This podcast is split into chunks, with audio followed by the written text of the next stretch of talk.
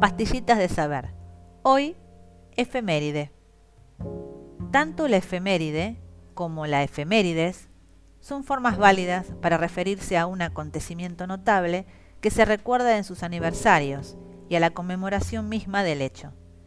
Según el diccionario académico, efeméride es el acontecimiento notable que recuerda un hecho particular. Con estos significados, en el español actual es habitual se considera válido el uso de la forma plural efemérides, con el significado del singular la efemérides. El diccionario panhispánico de dudas añade que esta voz ha de referirse siempre a hechos notables acaecidos en el pasado, cuya conmemoración se celebra en el presente.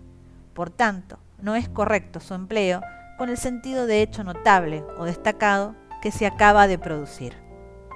Por otra parte, efemérides, como sustantivo femenino plural, significa libro o comentario en que se refieren los hechos de cada día.